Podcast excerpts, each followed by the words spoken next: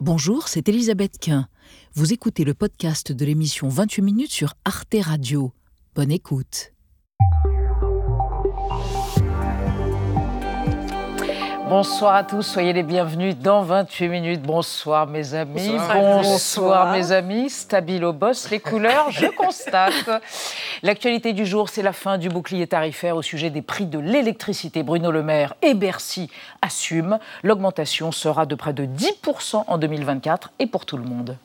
Il faut savoir sortir définitivement du quoi qu'il en coûte ça aussi, c'est une question de justice et une question de responsabilité. C'est le sens de la décision que nous avons prise sur les tarifs d'électricité.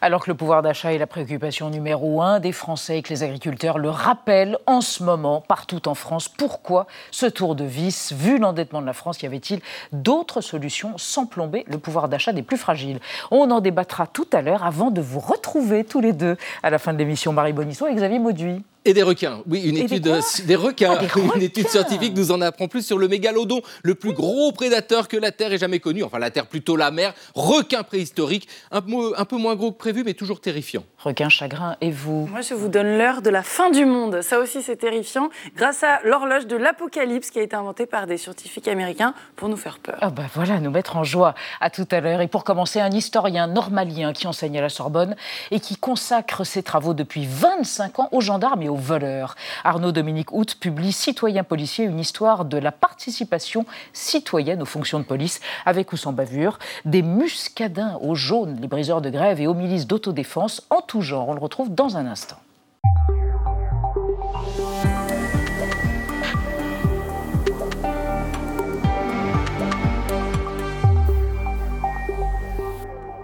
Arnaud Dominique Hout, bonsoir. Je vous présente Anna Ndiaye et Benjamin Sportouche. Vous faites paraître donc Citoyen policier aux éditions de la Découverte, euh, bouquin passionnant qui retrace l'histoire de ces citoyens policiers.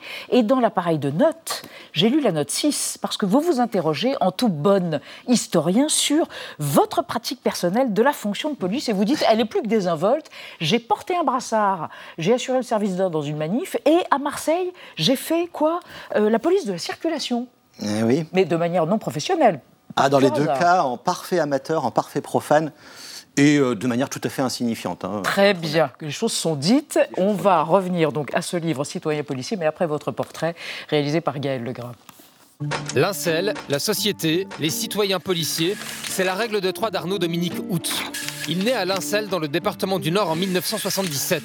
Passionné par la littérature du 19e, Zola, Balzac, Hugo, il développe un goût très précoce pour cette période. J'ai toujours voulu être prof d'histoire et écrire des bouquins. Hippocagne, Cagne, École normale supérieure lettres et sciences humaines, il consacre son mémoire de maîtrise aux gendarmes dans le département du Nord entre 1814 et 1852. Quand j'ai voulu faire de l'histoire, les révolutionnaires étaient très étudiés et de l'autre côté de la barricade, on connaissait moins. Poussé par le spécialiste de l'histoire de la force publique Jean-Noël Luc, Arnaud Dominique Hout intitule sa thèse Le métier de gendarme national au XIXe siècle, pratique professionnelle, esprit de corps et insertion sociale de la monarchie de juillet à la Grande Guerre. Selon lui, étudier la gendarmerie, la police, la sécurité permet d'étudier la société et de tout voir.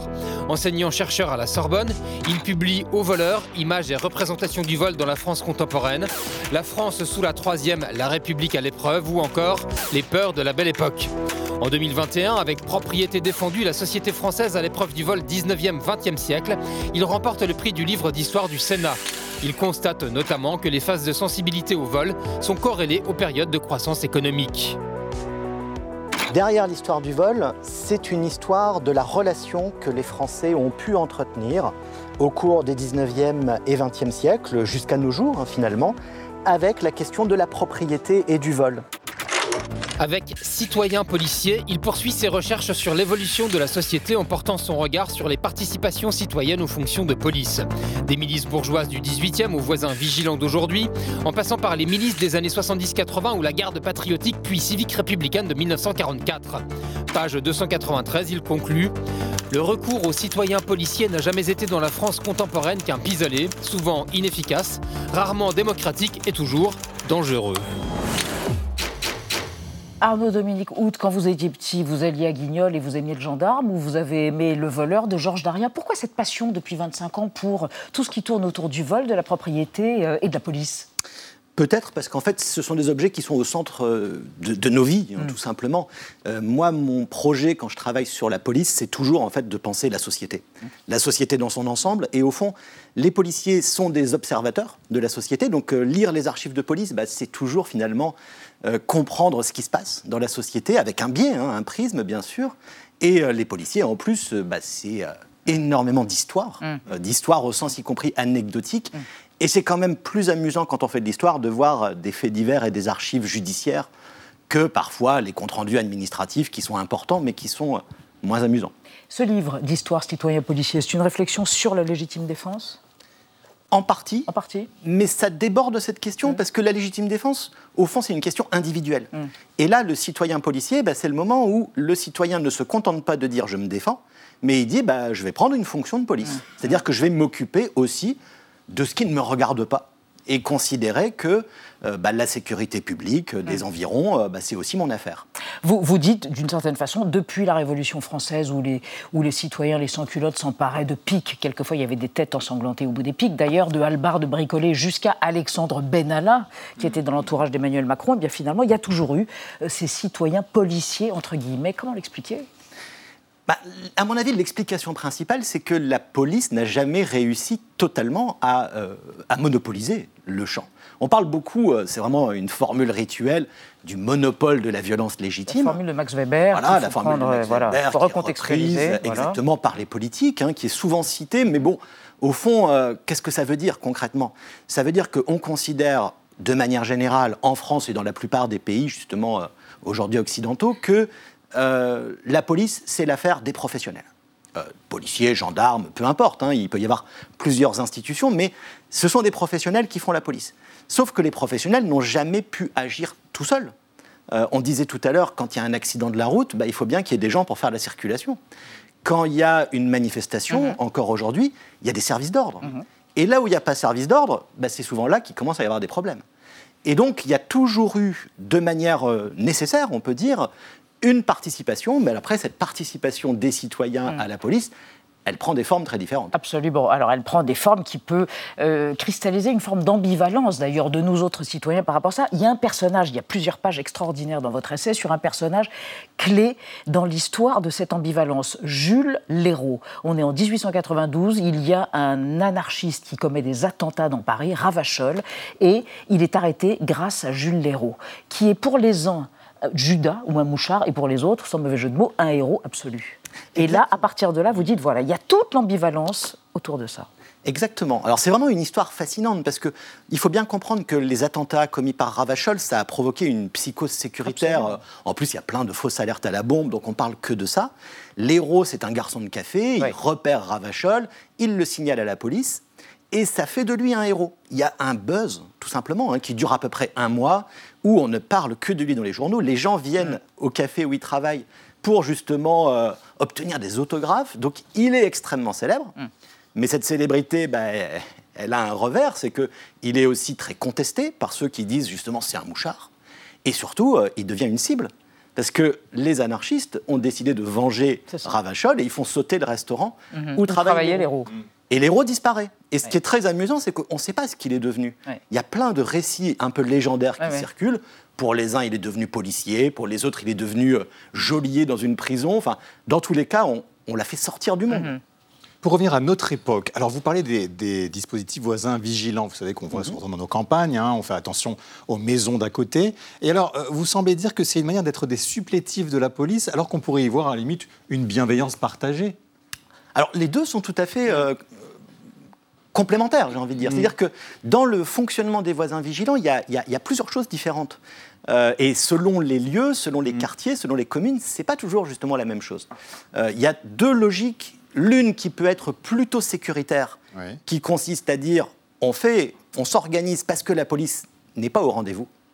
Et euh, il y a une autre logique euh, qui est d'ailleurs en partenariat souvent avec la police et la gendarmerie, qui est, très proactive là-dessus, qui consiste à dire on négocie avec les gendarmes, on obtient un contact direct en gendarmerie et en échange, nous, euh, on regarde et quand il y a quelque chose, on appelle. Donc en soi, le dispositif. Pas la délation. Pas nécessairement. Hmm. Le dispositif voisin vigilant, c'est un dispositif civique qui en fait correspond à quelque chose qui a toujours existé mais qui est fragilisé aujourd'hui parce que bah, c'est plus les mêmes euh, sociabilités, c'est plus les mêmes collectifs de voisinage. Donc on a au fond institutionnalisé des choses qui avant étaient sans doute informelles. Mhm.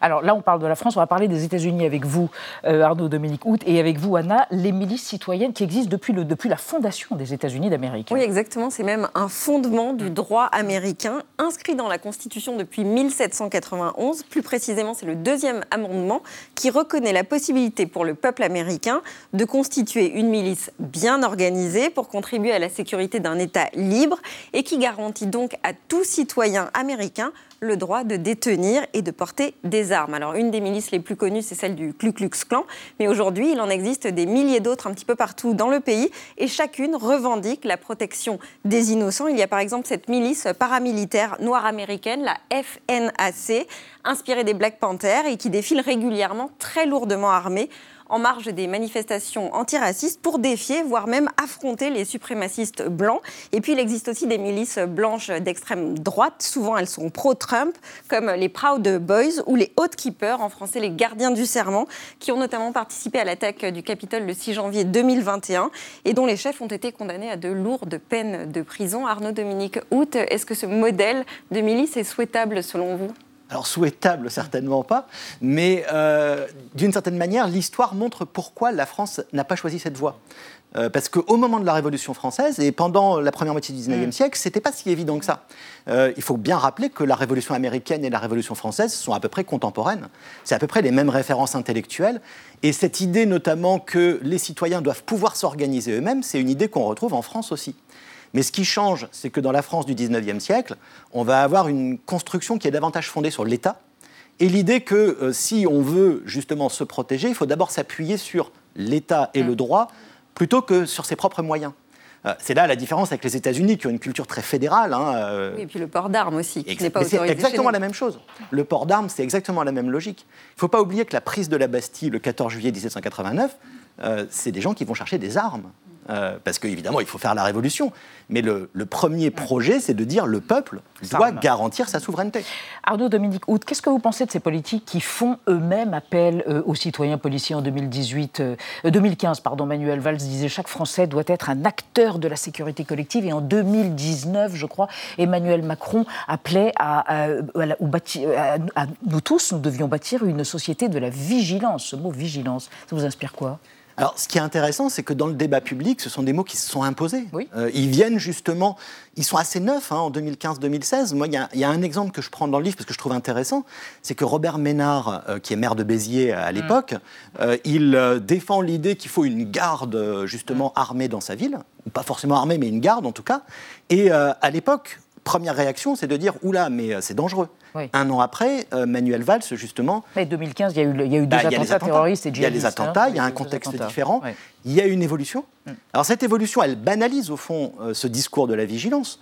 Alors, euh, évidemment, on pourrait toujours se dire que les voisins vigilants ne sont pas dangereux en soi mm-hmm. et qu'ils ont un rôle social qui peut être bénéfique. En revanche, si plus on banalise justement cette culture de la vigilance, plus on élève les seuils de tolérance et plus ça peut dégénérer. Vigilance à propos de la vigilance. Vigilance. Vous pourriez dire. Voilà, c'est ça. Merci Arnaud Dominique Hout, citoyen policier à la découverte. Merci encore d'être venu Merci. dans 28 minutes et on passe à notre débat sur la fin du quoi qu'il en coûte, la fin du bouclier tarifaire sur l'électricité et cette hausse de presque 10% des tarifs en 2024 qui vient d'être annoncée. Ça tombe mal au moment où les agriculteurs bloquent les routes pour protester, eux, contre la hausse de leurs charges et ça tombe mal alors qu'Emmanuel Macron annonce vouloir ménager les classes moyennes avec des baisses d'impôts. Où est la cohérence dans tout ça Les ménages vont-ils payer la facture de la fin du fameux quoi qu'il en coûte? On en parle après la mise au point de Sandrine de Calvez.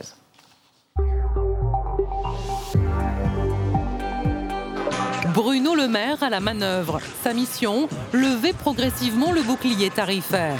Prochaine échéance, le 1er février, les tarifs de l'électricité augmenteront de près de 10%. Une nécessité à marteler hier le ministre de l'économie qui veut renflouer les caisses de l'État. Si nous voulons la prochaine fois protéger nos compatriotes aussi bien que nous l'avons fait pendant la crise du Covid et pendant la crise inflationniste, il faut savoir sortir définitivement du quoi qu'il en coûte. C'est le sens de la décision que nous avons prise sur les tarifs d'électricité. Plus 8,6% pour le tarif de base, plus 9,8% pour les tarifs heure pleine, heure creuse. Cette nouvelle hausse est la quatrième en deux ans pour une augmentation totale autour de 44%. Pourtant, les prix de l'électricité sur les marchés ont chuté. La Commission de régulation de l'énergie avait même préconisé une stabilité des prix. Mais le gouvernement a rétabli une taxe qui mécaniquement fait grimper la facture. Une situation qui inquiète les oppositions et les syndicats.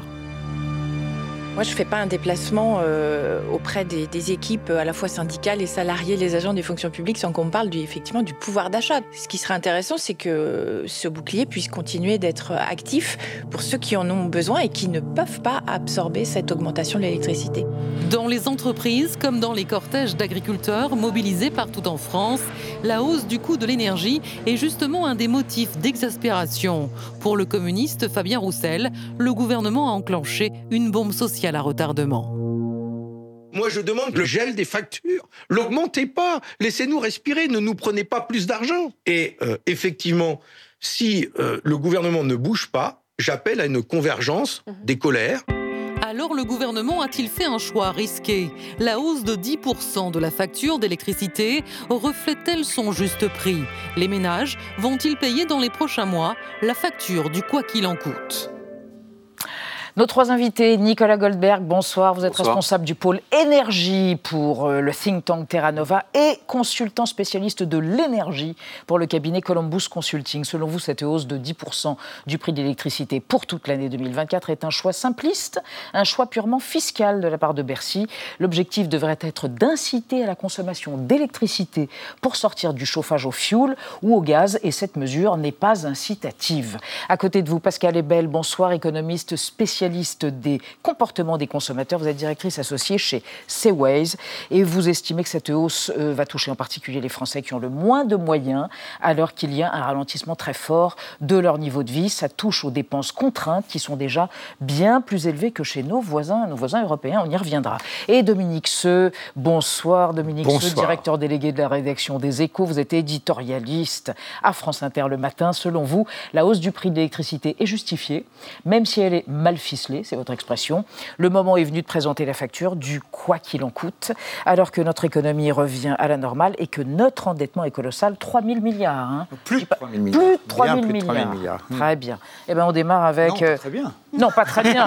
non, très mal, mais donc très bien pour cette présentation. Et on démarre ah, avec le chiffre du jour. la douloureuse du jour, hein, 213 euros d'augmentation de la facture d'électricité sur un an pour un ménage de 4 personnes se chauffant à l'électricité. Donc, c'est donc la conséquence de la hausse de tarifs annoncée par le gouvernement à partir du 1er février prochain. Nicolas Goldberg, est-ce que c'est une augmentation justifiée après une mise sous perfusion par l'État? Ben Non, mais comme ça a été dit euh, au début, c'est juste une décision fiscale. Là, on a dit on remet les taxes qu'on avait avant la crise énergétique sans s'interroger sur les biens fondés de, ces taxes. Parce que qu'est-ce qu'il faut faire pour l'avenir? Il faut électrifier notre économie.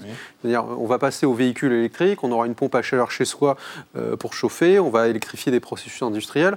Là, on passe un message qui est complètement contradictoire. On ne met pas des taxes sur des biens dont on veut inciter la, euh, consommation. Mmh. Qui plus est, comme ça a été dit également, c'est mal ficelé. Ça a été mis euh, de manière homogène sur tous les tarifs électriques. 97% Même pas ceux, alors qu'on aurait pu mettre une taxe plus basse pour euh, les tarifs qui rendent un service à la collectivité, pour les moments où justement on dit à certains euh, consommateurs consommer moins euh, parce que là c'est tendu, parce que là on, crame du fuel pour, pour faire l'électricité. Il, y a des consommateurs qui ont des tarifs qui les incitent à effacer leur consommation dans ces moments-là. Et eh ben eux, ils auront la même mmh. taxe que tout le monde, alors qu'ils rendent un service au système énergétique, à la collectivité. Mmh. Donc ça aurait été juste de euh, les, rétribuer pour ça. Donc en fait, on a une taxe qui est très désincitative, qui n'est pas cohérente avec une politique énergétique. On dit que ça va rapporter 6, milliards d'euros. Ces 6 milliards d'euros, on aurait pu les trouver ailleurs. Ce qui aurait été courageux, c'est de mieux taxer les énergies fossiles. Les ailleurs ou pas? Non, mais je comprends le raisonnement in abstracto de, Nicolas, mais euh, en, même temps, euh, l'État est dans une situation financière euh, catastrophique. C'est-à-dire que ce matin, au Conseil des ministres, on l'a appris par un petit texte que personne n'a vu de 30 lignes qui fait, euh, naturellement, euh, voilà, non, sur les équipes des échos, qui ont repéré que euh, l'exécution budgétaire de 2023 était présentée discrètement. Le déficit de l'État en 2023, 173 milliards d'euros. 173 mmh. milliards d'euros. C'est absolument considérable.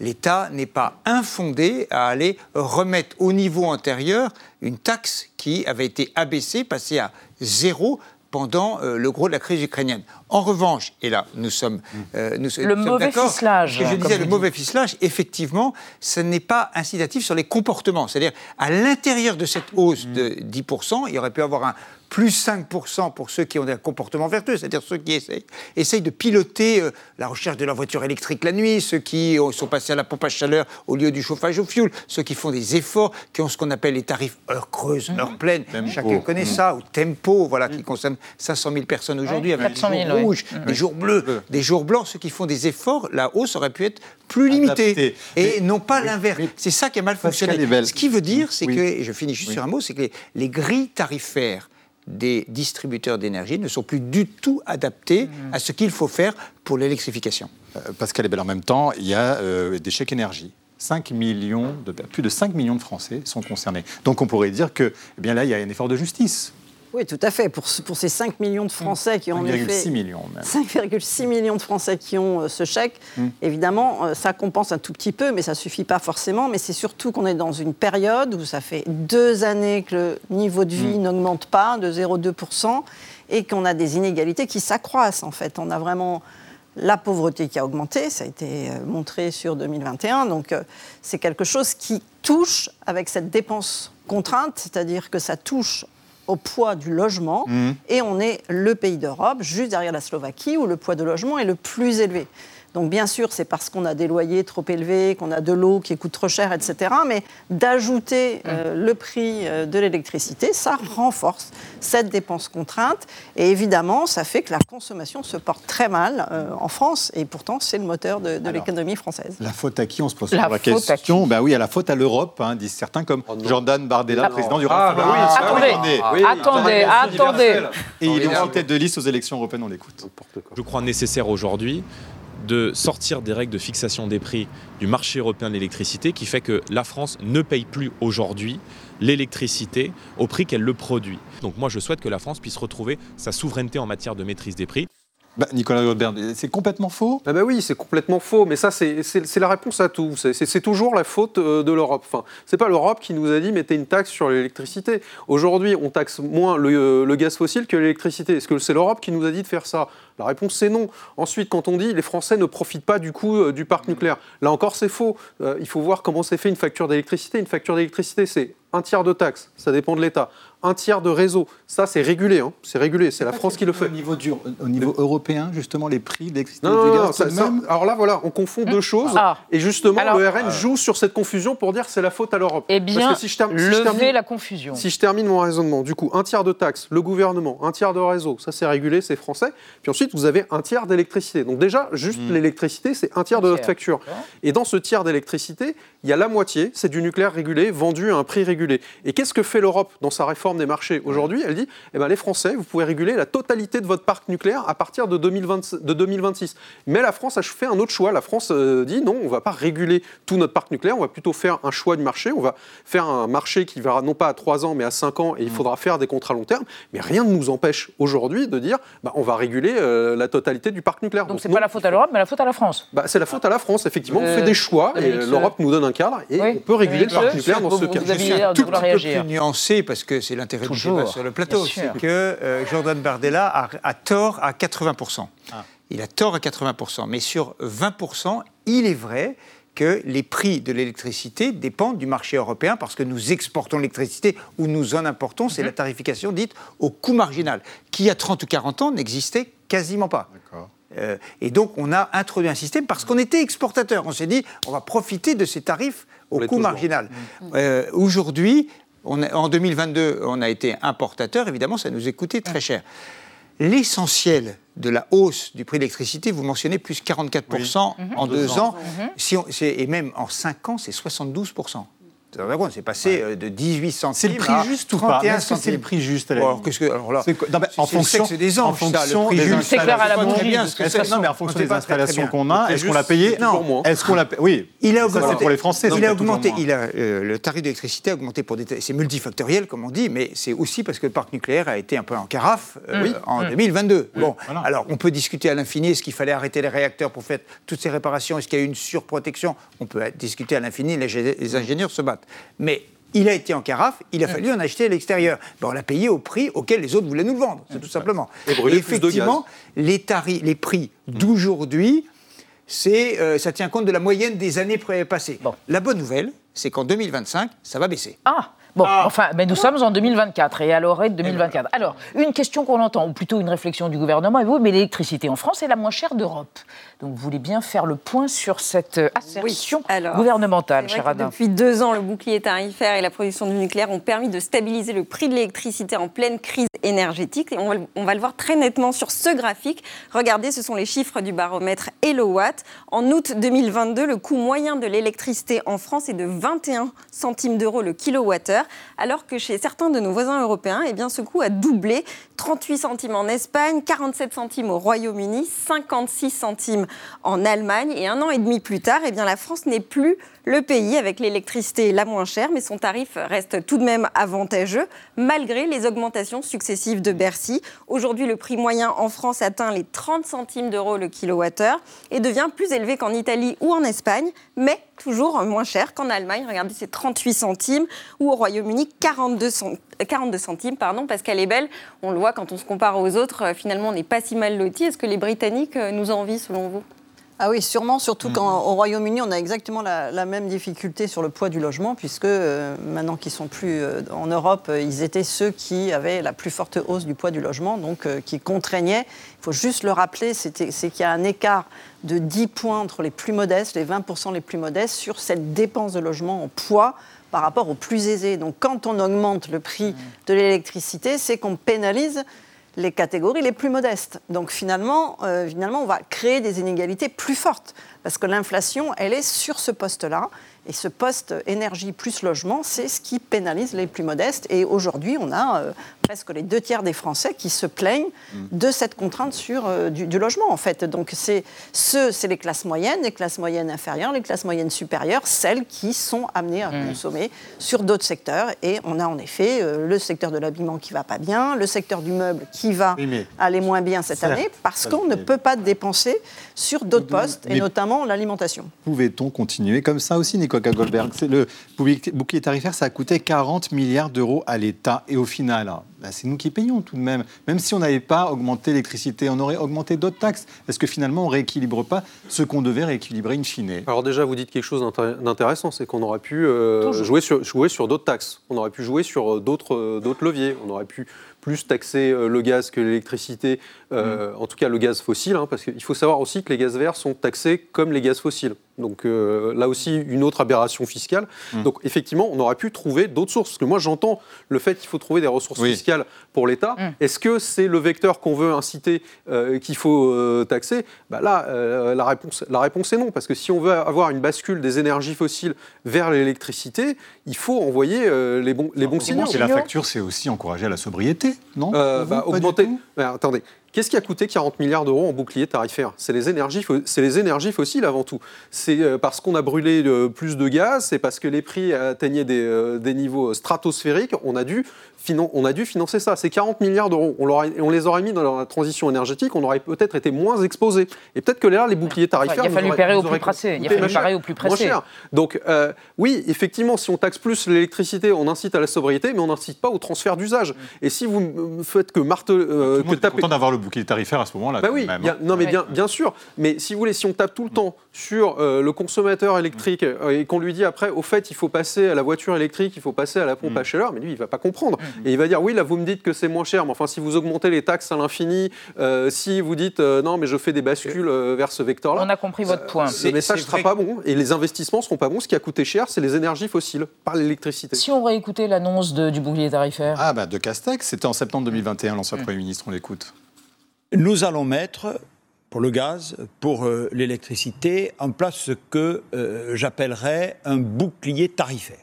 C'est-à-dire, nous allons nous prémunir contre ces hausses de tarifs. La hausse, elle est quand même moindre que ce qui se passe à l'étranger, si vous regardez, parce que là, pour le coup, contrairement au gaz, nous produisons en France, grâce au nucléaire et aux énergies euh, renouvelables, l'essentiel de notre électricité. Ça, augmente quand même. Oui, parce qu'il y, a une partie liée au gaz, c'est toujours le problème du gaz, et qui, va, qui, laisse anticiper, vous avez raison, une hausse de l'ordre de 10 à 12 en, au 1er février ou début, début février.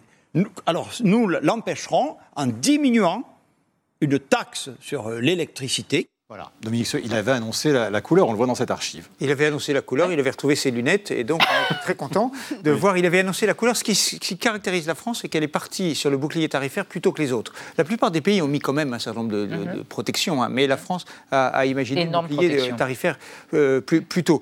Oui, euh, ce serait possible d'augmenter plus la taxation du gaz et moins l'électricité. Mais immédiatement, on aurait des millions de Français dans la rue, ou en colère, ou des commentaires en plateau pour dire bah, attendez, on étrangle les gens qui chauffent. Ah, Dominique, il y en a qui vous disent euh, augmentons aussi les taxations des, euh, de ceux qui produisent cette énergie, dont Total, 19 milliards de bénéfices en 2022. Voilà, c'est vrai que c'est des arguments qu'on entend. Est-ce qu'on taxe partout là où on devrait taxer? Bah, écoutez, ces entreprises payent des impôts, ils en payent quand même pas mal, et c'est plutôt intéressant qu'ils investissent sur l'avenir. Mais encore une fois, il faut des tarifications plus ciblées, plus intelligentes. Euh, effectivement, il faut mm. pouvoir euh, recharger la nuit, euh, utiliser des pompes à chaleur. Il va falloir faire évoluer tout ça. Et c'est vrai qu'on se dit, EDF et les autres n'ont mm. peut-être pas encore complètement suffisamment, suffisamment d'imagination pour aller voir les Français et leur dire quand vous avez une voiture électrique, c'est 2 euros les 100 km parce qu'on vous assure une électricité pas chère la nuit. Il y a un peu de travail à faire. Pascal, est-ce qu'on n'a pas été habitué aussi à une énergie qui était pas chère et aujourd'hui on découvre son véritable prix? Et en même temps, parallèlement, ce quoi qu'il en coûte, il ne peut pas durer éternellement parce que c'est à nous qu'il sera imputé à un moment ou à un autre. Alors c'est vrai que sur l'électricité, ça, fait, ça faisait des années qu'on avait une électricité qui n'était pas chère et euh, ça poussait peut-être à une consommation importante. Hum. Je pense qu'en effet, grâce à ces hausses de prix, on a eu une baisse de l'énergie. Parce que la, meilleure chose à faire, c'est qu'évidemment, il faudrait aller vers une moindre consommation d'énergie. Et euh, c'est ce qui s'est passé en 2022. Hum. En 2023, euh, on a aussi. Et on n'en parle plus de cette sobriété, parce que la meilleure façon, c'est en effet de consommer moins. Hum. Mais le problème, c'est toujours la même chose, c'est que ceux qui sont les plus contraints, déjà, ils se chauffent qu'à 19 degrés. Donc ceux-là qui subissent euh, une hausse, on devrait récompenser ceux qui ont Doubler le chèque énergie, par exemple Non, mais on Concrètement, qu'est-ce qu'on fait Mais ce, qui existe, hein, c'est que les, petits fournisseurs d'énergie vont donner de l'argent à ceux qui baissent leur consommation. Ils donnent des primes. Hmm. C'est-à-dire qu'on devrait avoir des primes à baisser sa consommation quand on est le même nombre de personnes qu'on vit dans le même logement. C'est-à-dire qu'il faudrait plutôt financer euh, de cette façon euh, des hausses en taxant ceux qui ont des hausses Mm. des, consommations trop fortes. C'est ce qu'on fait sur l'eau. Hein. Sur l'eau, quand on, consomme trop d'eau, on fait payer très cher mm. les surconsommations. Mm. Donc si on avait des tarifs qui incitaient à moins consommer, ça serait euh, plus intéressant. en même temps, le président de la République, il a annoncé la semaine dernière qu'il allait avoir 2 milliards d'impôts euh, en moins pour les classes moyennes. Donc c'est aussi une manière de compenser. Vous trouvez ça totalement incohérent ou ça peut s'équilibrer? Ça, c'est une politique, euh, une politique fiscale. Après, euh, il aurait pu annoncer renforcer le chèque, euh, le chèque énergie, mm. qui est un dispositif très efficace, hein, parce qu'il il y a le signal prix, mais on n'est pas tous égaux face au, face au signal prix. Hein. les, les, premiers déciles de la population, donc ceux qui gagnent le moins, ils n'ont pas besoin d'un signal prix pour faire attention à leur consommation. Donc effectivement, annoncer une hausse euh, des factures énergétiques, mais dire qu'en même temps, on renforce euh, le chèque énergie, ça aurait été une politique cohérente pour dire, bah, il faut bien payer des investissements, il faut bien euh, revenir à la normale, mais euh, on tient compte de ce qu'on a fait pendant la crise énergétique, on met un petit peu de cohérence dans les tarifs, on protège euh, les plus faibles avec des chèques énergie et on incite au report de consommation vers l'électricité. Dominique il y a 500 000 agriculteurs et paysans en France, ils ne s'éclairent pas à la lampe à huile, ils utilisent de l'électricité, ils sont surchargés, ils disent on est confronté à une hausse de nos charges invraisemblables, hausse de l'électricité de 10%, est-ce qu'il n'y a pas un risque social énorme pour le gouvernement, Alors, qui a l'air d'en être conscient. mais quand même. Il y a la hausse du prix de l'électricité. Ce qui les concerne de très près, eux, c'est le gazole. Le gazole. Voilà, comme les Allemands, comme les agriculteurs allemands. C'est un peu le, point commun. Mais l'électricité aussi, ça se rajoute à leur charge. Effectivement, ça, se, ça se rajoute. Mais euh, on sent bien quand on entend la communication des pouvoirs publics, c'est que ils ne souhaitent pas sortir le chéquier. On le disait au début, il n'y a plus d'argent dans les caisses. Et on voit bien que la stratégie politique, c'est de dire on met l'accent sur les simplifications, les normes, parce que alléger les normes et les simplifications, ben, ça coûte moins cher que de faire des chèques. Et donc, dans les jours qui viennent, on va avoir plus de discours sur les simplifications, les surtranspositions, que sur les moyens. Fiscaux. Il n'y aura pas de cadeaux fiscaux. Enfin, pour calmer la colère avec, des, avec la présidence d'Emmanuel Macron, je ne jurerai pas qu'il n'y a, pas Avec 85 départements qui vont être bloqués par les agriculteurs, il ne peut pas y avoir de cadeaux fiscaux ou de gestes, euh, selon vous? Bah, On peut toujours euh, tout faire. Hein. On a bien fait plein, plein de choses. Non, mais pour éviter l'explosion sociale. Non, mais ce que cette crise montre, c'est que si on ne fait pas la transition énergétique, si on ne se désintoxique pas des énergies fossiles, on va être condamné à payer des boucliers tarifaires ad vitam. Et c'est ça qui plombe les finances de l'État. Et c'est ça qui est dangereux à la fois pour les finances de l'État, pour la géopolitique et pour le climat. Donc ayons le courage d'investir tout ce qu'on a mis dans des boucliers tarifaires dans la transition. Et là, euh, les agriculteurs, ils veulent faire la transition, hein. il n'y a pas de problème. Mais eux, ils disent, attention, euh, on, est, on est pris un peu de cours, euh, on a besoin d'être aidé pour ça. Donc faisons cette transition, désintoxiquons-les du gazole, faisons-le progressivement avec des investissements. Et là, on sera plus condamné à avoir ces discussions et à payer des boucliers tarifaires. ce qui est particulier, c'est qu'il n'y a pas de tracteurs électriques. Il faut être très concret pour ça. Il faut développer comment, les comment les désintoxiquer du gazole Des tracteurs nucléaires ou des tracteurs à hydrogène. Donc, il faut un petit peu de temps pour que les recherches avancent. Hein. Pascal Ebel, vous pensez que cette contestation, en effet, elle peut se, coaguler, que vous, vous, sentez chez les consommateurs que ça peut en effet faire euh, masse derrière? Face à un État qui a été Providence, qui est Providence, mais qui en même temps doit être eh bien, euh, protecteur des finances publiques. on sent bien qu'en effet, ils ont été Providence, mais quand on voit la totalité de l'épargne qui s'est faite pendant le Covid et qu'on continue d'avoir et qui se qui se propage que dans les catégories les plus aisées, c'est qu'on voit qu'il y a quand même des inégalités. Donc ce, ce bouclier tarifaire, finalement, n'a aidé que les plus riches. Donc en effet, oui, ça peut s'enflammer parce qu'il y a une colère. Ça, il a aidé que les plus riches? Je vois pas trop comment il aurait aidé bah, que les plus riches. il a aidé tout le monde de manière égale sur l'électricité. Mais, mais, oui, mais comme ils avaient un niveau de revenus plus élevé, ils ont beaucoup plus économisé. Le taux d'épargne est, beaucoup plus énorme. fort. Est énorme en fait. Hein. On est à 30% dans les catégories des déciles les plus élevés en taux hmm. d'épargne. le taux d'épargne, il a gonflé pendant le Covid. Hein, pas pendant la François le, le, cumul du patrimoine, il s'est accumulé forcément du côté des, des, plus riches. Donc on a vraiment euh, des populations qui pourraient en effet, qui sont en colère parce que ça touche des classes moyennes qui sont presque des classes moyennes supérieures. C'est ce que, le président appelle la France de l'angle mort. Bah, tout à fait. Il y a une conscience quand, même au sommet Oui, bien sûr. Quand, quand, on a 37% euh, de Français qui, qui sont en insécurité mm. alimentaire, c'est que vraiment on touche des catégories de population qui ont fait des études, qui sont en famille et euh, notamment ceux qui vivent dans des maisons sont beaucoup plus mm. touchés par une hausse des prix de l'énergie que ceux qui sont en ville, à Paris, dans des, euh, dans des appartements. Merci à tous les trois d'être venus débattre euh, autour de notre question du jour sur euh, l'augmentation des 10% de la facture d'électricité en 2024 et comment amortir cela. On reste dans l'actualité avec Marie Bonisseau et Xavier Maudy. On va évoquer le mégalodon des nouvelles révélations fracassantes sur le plus grand prédateur marin de tous les temps. Il slurpait une baleine comme vous avalez une cerise. Et à propos de l'horloge de l'apocalypse. Mais oui, il y a un prompteur Dominique Il s'agit beaucoup. D'abord, les mauvais dettes de l'actualité avec ce soir, ces taxes SUV, vous savez, ces énormes véhicules ultra polluants, comme ça, très phalliques, c'est entendu.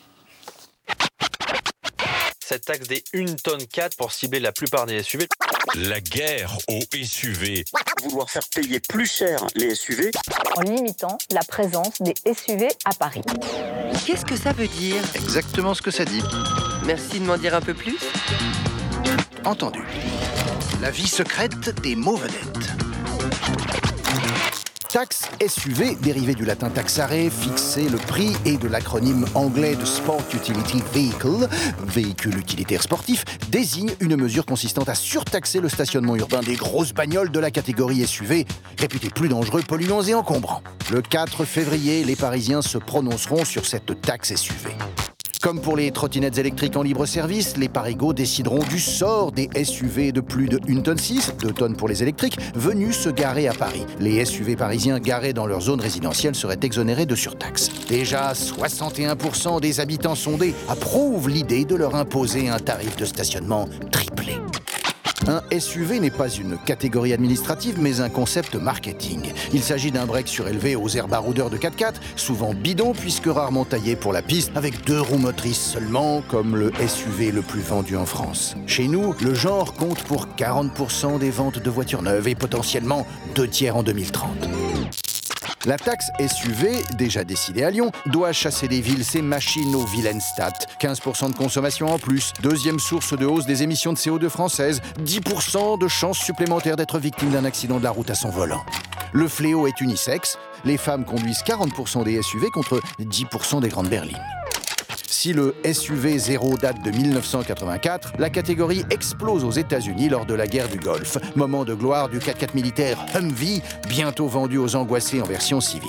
Symbole de sécurité, en France, le SUV est prisé d'une clientèle qui dépense plus que les autres en alarmes, vidéosurveillance et bientôt parc-mètre. Suive qui peut. Merci, monsieur Nolte. Bonsoir, mes amis. Xavier, une revue de paléontologie vient de publier des résultats affolants, quoi.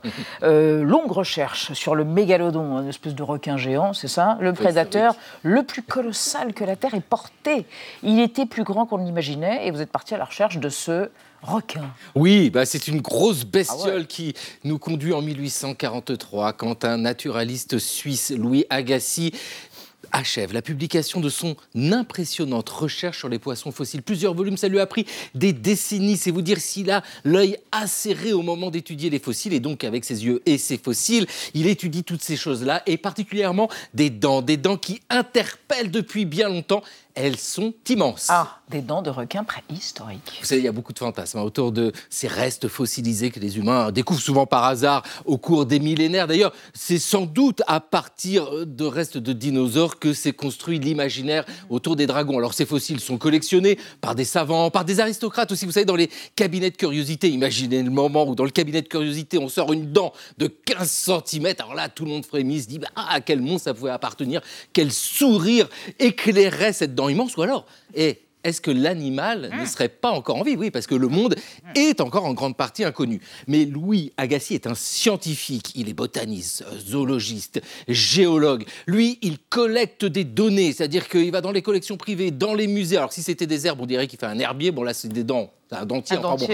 En tout cas, dans le monde entier, et donc pas dans le monde entier, dans le monde entier, il a ces données et il compare aussi avec le vivant, parce qu'il bénéficie des avancées de la science naturelle. Alors, il peut dire que voilà, il s'agit d'une nouvelle espèce qu'il décrit, lui donne un nom mégalodon, ça vient du grec, ça veut dire qui a de grandes dents. Il faut dire que la bestiole est impressionnante, hein. elle peut aller jusqu'à 20 mètres avec une mâchoire, mais euh, les dents de la mer, euh, c'est rien à côté. Mhm. Là, c'est pire. Mhm. Et l'animal a disparu. Oui, oui, oui. Euh, vous savez, dans son étude sur les poissons fossiles, Louis Agassiz lance un appel aux géologues. Il dit, mais prenez le plus grand soin pour récolter ces dents en plus grand nombre possible, parce qu'il faut essayer de comprendre, de décrire cette espèce. Et les scientifiques, après Agassi, continuent. On la cerne mieux, on sait qu'elle a disparu il y a 3,6 millions d'années. C'est pour dire, on est plutôt tranquille globalement. Oui, mais quand même, hein, encore aujourd'hui, régulièrement, vous avez l'idée chez certains que peut-être il y a un mégalodon, quelques-uns comme ça, qui resteraient au fond des mers. Et c'est très important parce que ça joue sur la frayeur euh, des requins, cette mauvaise réputation il faut laisser les requins tranquilles. oui, parce que ça, ça a de quoi nous agacer. Oui. Montrez vos quenottes Oui, ça va, bien sûr. ça va, des petites jolies quenottes. Alors Marie, l'horloge de l'Apocalypse qui a été inventée par de grands scientifiques, c'était juste après la guerre, après la Deuxième Guerre mondiale, Einstein notamment, hein, dans le comité plus ou moins, pour alerter les hommes sur le danger nucléaire. Chaque année, son aiguille avance vers la fin du monde. Euh, et hier, elle n'a pas bougé. Oui, alors c'est censé être une horloge symbolique qui doit nous terrifier euh, en nous montrant les quelques secondes qui nous séparent de la fin du monde. Bon, j'étais un peu, c'était un peu mou, disons que, bah, regardez, elle a fait du surplace. Today, we once again set the doomsday clock to express a continuing and unprecedented level of risk. It is 90 seconds to midnight. Une minute 30 secondes avant minuit. Évidemment, c'est une métaphore. Un minuit, c'est censé être la fin du monde. Voilà, tout, explose.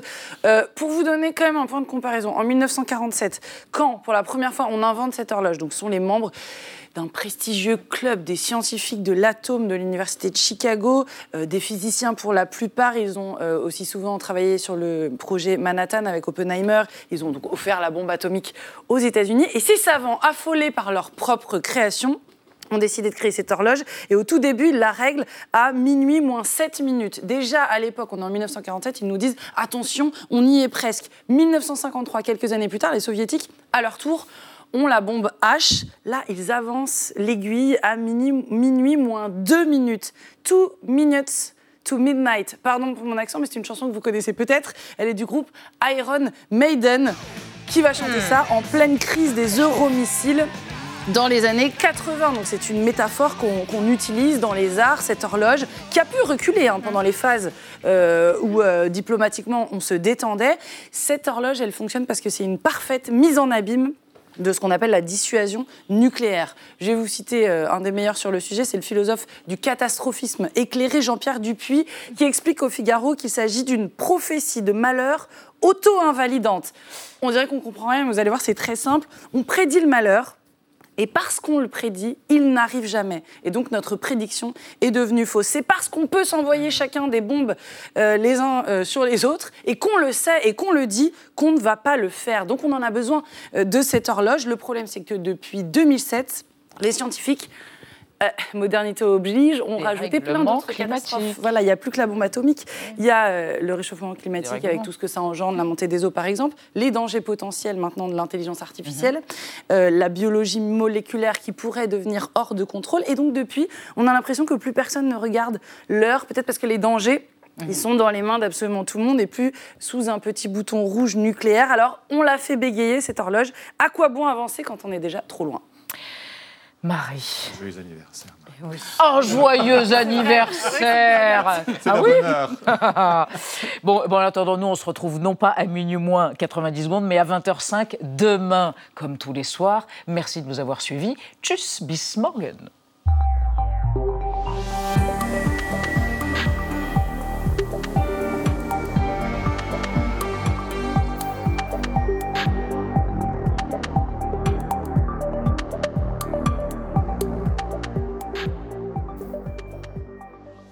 Retrouvez le podcast de 28 minutes sur toutes les plateformes de podcast et sur arteradio.com. Et pour soutenir l'émission, abonnez-vous, commentez, critiquez, mettez des étoiles et partagez le podcast avec vos proches.